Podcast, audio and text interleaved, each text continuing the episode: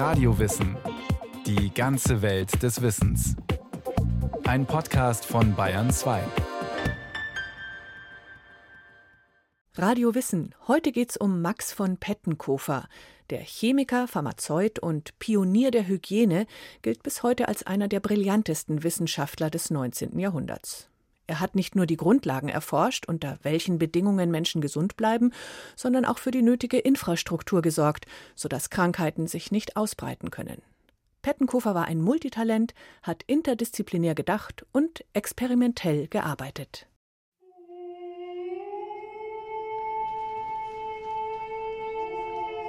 München am 7. Oktober 1892. Im Hörsaal des Instituts für Hygiene wagt ein international renommierter Wissenschaftler einen Selbstversuch, der lebensgefährlich ist. Vor den Augen seiner Mitarbeiter trinkt Professor Max von Pettenkofer ein Glas Wasser mit einer Kultur von Cholera-Bakterien.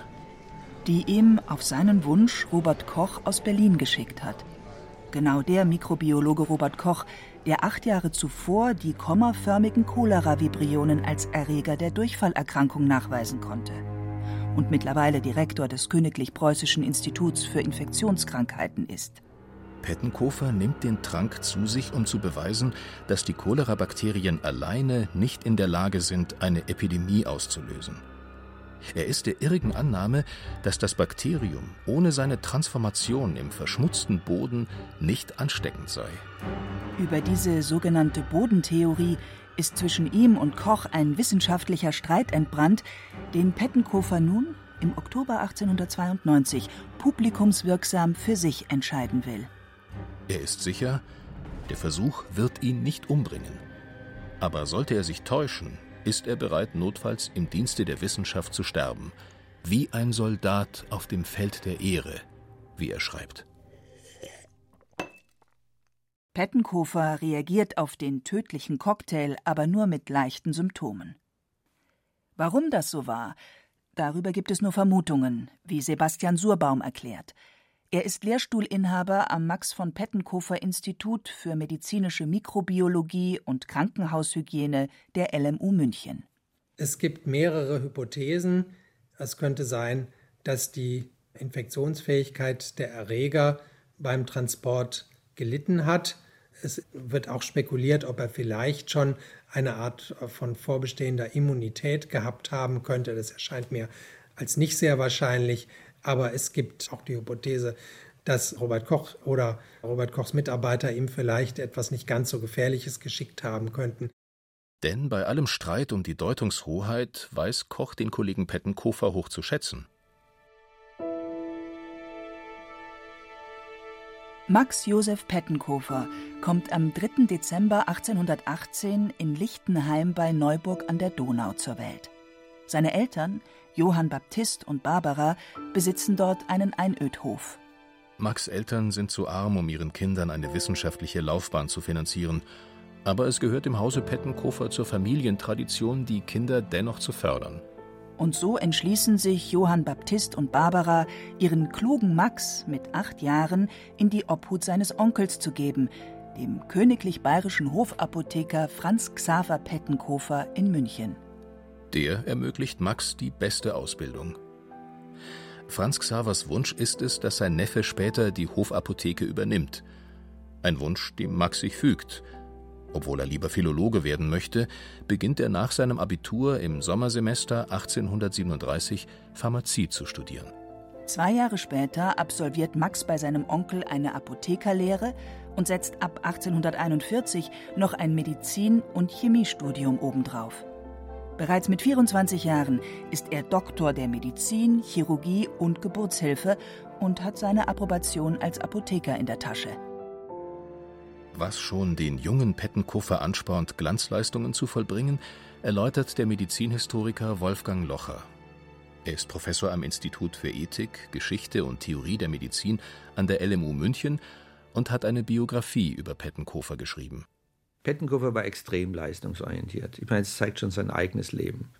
Für ihn war es schon so, dass der Wert eines Menschen eigentlich von der Leistung der betreffenden Person abhing. Das heißt nicht, dass er die anderen für minderwertig erachtet hat, das überhaupt nicht. Ja? Aber Er hat eben in der aufklärerischen Tradition eben nun auch das Ziel gesehen, die Welt zu verbessern, materiell besser zu machen, Armut zu bekämpfen. Und es ging für ihn eben durch Leistung, durch wirtschaftliche Förderung, durch Wissenschaften. Max verfügt über viele Fähigkeiten. Er ist wortgewandt, sprachbegabt und auch als Sänger und Schauspieler talentiert. Die Freiheit, auch sein künstlerisches Talent auszuleben, nimmt er sich nach einem Streit mit seinem Onkel im Sommer 1841. Kurzerhand bricht der junge Pettenkofer sein Studium für einige Monate ab und beginnt unter dem Künstlernamen Tenkof erfolgreich als Schauspieler in Regensburg und Augsburg aufzutreten. Auch wenn die Schauspielerei nur eine kleine Episode bleibt, zieht Max bald anderweitig die Aufmerksamkeit auf sich. Als Multitalent, das sich als Stipendiat im Labor des Chemikers Justus von Liebig den letzten Schliff geholt hat. Nun beginnt er Karriere zu machen. Was ohne die Förderung durch seinen Onkel und Justus von Liebig nicht ohne weiteres möglich gewesen wäre. Da ist sich Sebastian Surbaum ziemlich sicher. Er hat, nach dem, was ich weiß, unter dem sehr strengen Onkel, der ja Hofapotheker war, gelitten. Der war ja dann auch mit seinem Ausflug in die Schauspielerei nicht zufrieden und wollte ihn dann auch nicht mehr als Nachfolger haben. Pettenkofer ist ja dann trotzdem später Hofapotheker geworden nach dem Tod seines Onkels. Aber ich glaube, ohne diese Absicherung und auch diese Förderung wäre das nicht so möglich gewesen. Und ich glaube, dass auch die wissenschaftlichen Mentoren, die er hatte, Justus von Liebig als sicher den berühmtesten, dass dies auf ihn einen ganz entscheidenden Einfluss gehabt hat, dass er dort insbesondere in der Chemie absolut auf der Höhe der Zeit war, die modernsten Verfahren kennengelernt hat und dass dies für ihn ein extrem wichtiger Einfluss war. 1845. Max Pettenkofer ist 26 Jahre alt und möchte seine Cousine Helene heiraten. Um seine künftige Familie ernähren zu können, braucht er allerdings eine Anstellung. Da sein Onkel ihn wegen seines Schauspielerintermezzos nicht mehr in der Apotheke beschäftigt, tritt er im Mai eine Assistentenstelle am Hauptmünzamt in München an. Dort beginnt er, das erste seiner neuen aufsehenerregenden Verfahren zu entwickeln. Ein Verfahren, mit dem sich die Legierungen des Münzmetalls trennen lassen, um mehr Gold, Silber und Platin zu gewinnen. Eine finanziell sehr interessante Entdeckung, die das bayerische Königshaus aufhorchen lässt – Wolfgang Locher. Er gehört zu den brillantesten wissenschaftlichen Köpfen des 19. Jahrhunderts. Und man kann hinzufügen, das war ihm auch bewusst. Er war ja wirklich ein Problemlöser. Alles Mögliche wurde an ihn herangetragen, sei es der Wunsch des Königs zum Nachbau dieses antiken Glases, sei es die Herstellung eines wertvollen Zements, der mit dem englischen Portland-Zement konkurrieren konnte, sei es bei der Umformung der Währungen, die Trennung der Legierungen und, und, und, sei es bei der Industrialisierung. Er war ja einer der Leute, die aus dem in Bayern sehr gut verfügbaren Rohstoff Holz es geschafft haben, ein Gas zu entwickeln, mit dem man ganze Städte beleuchten könnte. Und so können wir noch etliche Dinge anführen. Max Pettenkofer ist erst 34 Jahre alt, als er ordentlicher Professor für organische Chemie an der Medizinischen Fakultät München wird. Er ist ein vielbeschäftigter Mann. Seit einigen Jahren ist er Mitglied in der staatlichen Cholera-Kommission und leitet nach dem Tod seines Onkels auch die Hofapotheke in der Residenz. Als Leib- und Hofapotheker stellt er nicht nur Untersuchungen über eine Luftheizung in der königlichen Residenz an, sondern treibt auch den Verkauf eines Fleischextraktes in der Hofapotheke voran, den sein Freund Justus von Liebig vor einigen Jahren unter dem Namen Extractum Carnis zur Stärkung von Kranken entwickelt hat. Pettenkofer kreiert 1850 in Absprache mit Liebig eine leicht veränderte Rezeptur des Extrakts, der als Liebigs Fleischextrakt zum Verkaufsschlager wird. Im Jahr 1854 bricht die zweite Cholera-Epidemie des Jahrhunderts in Bayern aus. Nicht nur Pettenkofer infiziert sich, sondern auch seine Tochter Anna, die sich nur sehr schwer erholt. Eine Erfahrung, die Pettenkofer nahegeht. Von nun an forscht er unermüdlich, was die Ursachen der Epidemie sein könnten, über welche Wege sie sich verbreitet und welche hygienischen Bedingungen gegeben sein müssen, damit die Menschen gesund bleiben. Er beginnt mit seiner Pionierarbeit als Wegbereiter der wissenschaftlichen Hygiene und untersucht buchstäblich alles, womit Menschen in Kontakt kommen. Die Kleidung, Nahrung, Wohnverhältnisse sowie den Boden, das Wasser und die Luft. Max Pettenkofer führt Messwerte ein, wie die notwendige Kalorienzahl pro Kopf, nach der später die Kostpläne für die Soldaten umgestellt werden, oder die nötige Quadratmeterzahl pro Patient im Krankenhauszimmer. Und er beginnt sich mit der Auswirkung von Nahrung und Luft im Stoffwechsel des Menschen zu beschäftigen. Sebastian Surbaum. Er wird ja auch als Vater der wissenschaftlichen Hygiene bezeichnet.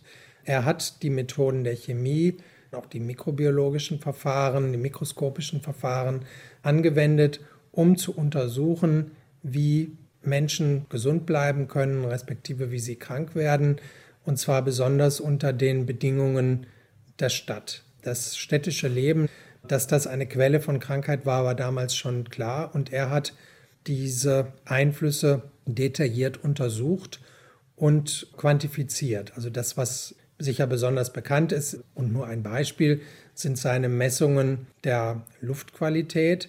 Er hat nachgewiesen, dass man den Einfluss der Raumluft auf die Gesundheit ganz gut vorhersagen kann, indem man die Kohlendioxidkonzentration misst und die sogenannte Pettenkofer-Zahl entwickelt, die besagt, dass wenn der CO2-Spiegel in der Luft mehr als ein Promille beträgt, dass das dann dafür spricht, dass die Luft erstens zu viel CO2 enthält, aber eben auch mit anderen Schadstoffen kontaminiert sein könnte. Und hat dann gesagt, gut, dann muss man lüften, dass man diese Zahl herunterbekommt. Pettenkofer kommt bei seinen Cholera-Forschungen schon 1854 zu dem Schluss, dass das pandemisch Relevante im Boden stattfindet. Der Erreger selbst ist noch nicht entdeckt, aber die Tatsache, dass sich entlang der Handelsrouten von seinem Ursprungsort Indien bis nach Deutschland nicht alle Menschen anstecken, ist für ihn ein Indiz, dass dieser Keim selbst noch nicht infektiös sein kann. Als Bauernsohn kommt Pettenkofer aus der Landwirtschaft. Er weiß, wie wichtig für jeden Wachstumsprozess im Boden der Dünger ist. Wolfgang Locher. Und das war seine Theorie. Dieser Prozess in der Erde, der braucht bestimmte Voraussetzungen. Und diese Voraussetzungen liefern den ganzen Unrat, den wir ständig entsorgen in die Fallgruben, in die Sitzgruben, aus den Schlachtereien, aus allem. Wir verschmutzen ständig den Boden. Und das ist der Dünger für diesen Transformationsprozess dieses Cholerakeimes. Und sein Ansatz der Bekämpfung, die Erde sauber machen, den Boden sauber machen, Max Pettenkofers Theorie findet breite Zustimmung. Außerdem verfügt er über Glaubwürdigkeit und Überzeugungskraft, dank der er schon mühelos bei König Max II. Joseph bewirken konnte, dass dieser seinen Freund Justus von Liebig nach München holt. Und so gelingt es ihm auch 1865, während einer Privataudienz bei Ludwig II., den König von seinen Vorstellungen zur Gesunderhaltung der Bürger und städtischen Hygiene zu überzeugen. Noch im gleichen Jahr wird die Wissenschaft der Hygiene zum Nominalfach ernannt, also zum eigenständigen Prüfungsfach, und Pettenkofer zum ersten Professor für Hygiene in Deutschland. Gegen erbitterte Widerstände setzt er durch, dass die Kanalisation und das Abwassersystem Münchens bis 1883 grundlegend saniert werden. Städte wie Lübeck, Halle und Danzig gehören zu den ersten, die dem Münchner Beispiel folgen. Obwohl Pettenkofer mit seiner Bodentheorie falsch lag, war diese Maßnahme epidemiologisch trotzdem eine richtige Entscheidung. Auch wenn er selbst den wahren Zusammenhang gar nicht erkannt hat, denn es waren seine hygienischen Maßnahmen, die die Verbreitung der Cholera eingedämmt haben. So blieb München, anders als Hamburg später beim Ausbruch der Cholera 1892, verschont. Max Pettenkofer wird zur unangefochtenen Autorität auf dem Gebiet der modernen Hygiene. Als am 19. April 1879 das neu gebaute Hygienische Institut in München, das heutige Pettenkofer Institut, eröffnet wird, baut Pettenkofer es zum interdisziplinären Kompetenzzentrum aus. in dem nicht nur am wissenschaftlichen Know-how gearbeitet wird, sondern auch an der praktischen Umsetzung. Pettenkofer hat mit der modernen Hygiene erstmals in der Medizin und überhaupt in der Wissenschaft ein Fach geschaffen, das interdisziplinär angelegt war. Er hat gesagt, da müssen wir alle mitarbeiten. Da brauchen wir die Ärzte, da brauchen wir die Physiker, da brauchen wir die Chemiker, wir brauchen die Statistiker, wir brauchen vor allem die Techniker, die Wissen umsetzen, wie kann ich überhaupt was bauen, wie kann ich was machen, wie kann ich Kanalisationen effektiver machen und ich brauche dann natürlich auch zur Umsetzung die Politiker, ja, die politischen Mandatsträger. Für seine Leistungen wird Pettenkofer 1882 von König Maximilian in den Erbadel erhoben. Bis 1890 bleibt Pettenkofer Vorstand des Instituts für Hygiene. Doch dann schlägt ihn das Staatsministerium des Inneren für Kirchen- und Schulangelegenheiten als neuen Präsidenten der Bayerischen Akademie der Wissenschaften vor. Die Bedingung für dieses Amt ist allerdings, dass Pettenkofer sich wieder der katholischen Kirche zuwendet – der nach dem Ersten Vatikanischen Konzil im Sommer 1870 den Rücken gekehrt hatte, aus Protest gegen das dort verkündete Unfehlbarkeitsdogma des Papstes, das Pettenkofer strikt ablehnt, weil es die Freiheit der Forschung gefährdet. Wolfgang Locher. Das war natürlich ein Frontalangriff auf sein wissenschaftliches Weltbild. Und Wissenschaftler sollten eben nicht willfährig sein, weder politischen Entscheidungsträgern noch politischen Mandatsträgern noch sonstigen Zeitgeistströmungen, sondern unabhängig bleiben, unabhängig denken. Und das ist Pettenkofers Vermächtnis. Das ist ebenso wie die Hygiene Pettenkofers Vermächtnis. Trotzdem tritt er am 1. November 1890 sein Amt als Präsident der Bayerischen Akademie der Wissenschaften an. Allerdings nicht, ohne sich auszubedingen, dass die Religionsfreiheit für die Forschenden an der Akademie gewährleistet ist. Als im Sommer 1892 in Hamburg die Cholera erneut ausbricht, München aber verschont bleibt, sieht Pettenkofer den Moment für seinen berühmten Selbstversuch gekommen, bei dem es ihm darum geht, Robert Koch zu beweisen, dass er mit seiner Theorie recht hat. Und es geht ihm auch um den dramatischen Auftritt selbst. Wolfgang Locher. Pettenkofer war auch Schauspieler. Und der Schauspielerei kommt es ja immer auf das Momentum auch an. Pettenkofer war jemand, der das Gespür für das Momentum hatte. Und der richtige Moment war natürlich eine große Epidemie in Hamburg. Ja. Sonst hätte das lang nicht diese Aufmerksamkeit erregt. Also das hat genau gepasst und das war natürlich inszeniert auch. Ja.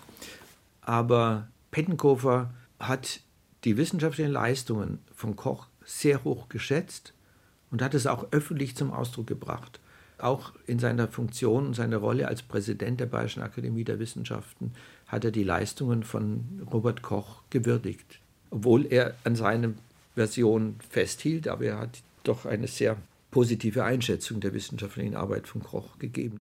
Selbst ein Wissenschaftler vom Format eines Max von Pettenkofer kann mit einer Theorie natürlich auch mal daneben liegen. Seit dem Tod seiner Frau Helene am 6. Oktober 1890 zieht sich Max von Pettenkofer gerne in sein Haus in Seeshaupt am Starnberger See zurück. Er ist nun 71 Jahre alt. Nach München treibt ihn nur noch die Arbeit an der Akademie oder der gelegentliche Besuch der Oper, für die er Zeit seines Lebens ein Dauerabo hat. Max von Pettenkofer ist 82 Jahre alt als er sich am Abend des 9. Februar 1901 in seiner Wohnung in der Residenz das Leben nimmt. Es ist ein selbstbestimmter Akt am Ende eines erfolgreichen und hochdekorierten Lebens. Er hat darüber in Briefen an seine Schüler geklagt, dass seine Gedächtnisleistung nicht mehr so war, wie er sie von sich erwartete. Das mag dazu beigetragen haben. Er war sicherlich nach dieser Zeit der größten Ehrungen auch einsamer als vorher. Aber was jetzt wirklich genau dazu geführt hat, dass er diese Entscheidung getroffen hat, offensichtlich überlegt und auch vorgeplant, das kann ich nicht beurteilen.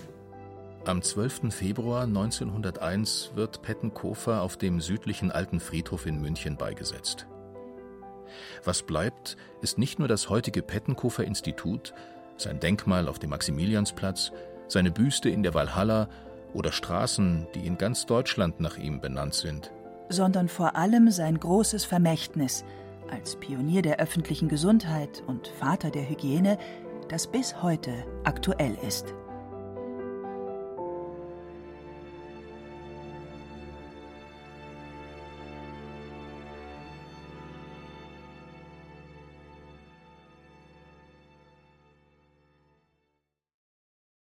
Das war Radiowissen, ein Podcast von Bayern 2. Autorin dieser Folge Ulrike Beck. Regie führte Frank Halbach. Es sprachen Hemmer Michel und Christian Baumann. Technik Christiane Gerhäuser-Kamp. Redaktion Thomas Morawetz. Wenn Sie keine Folge mehr verpassen wollen, abonnieren Sie Radiowissen unter bayern2.de slash podcast und überall, wo es Podcasts gibt.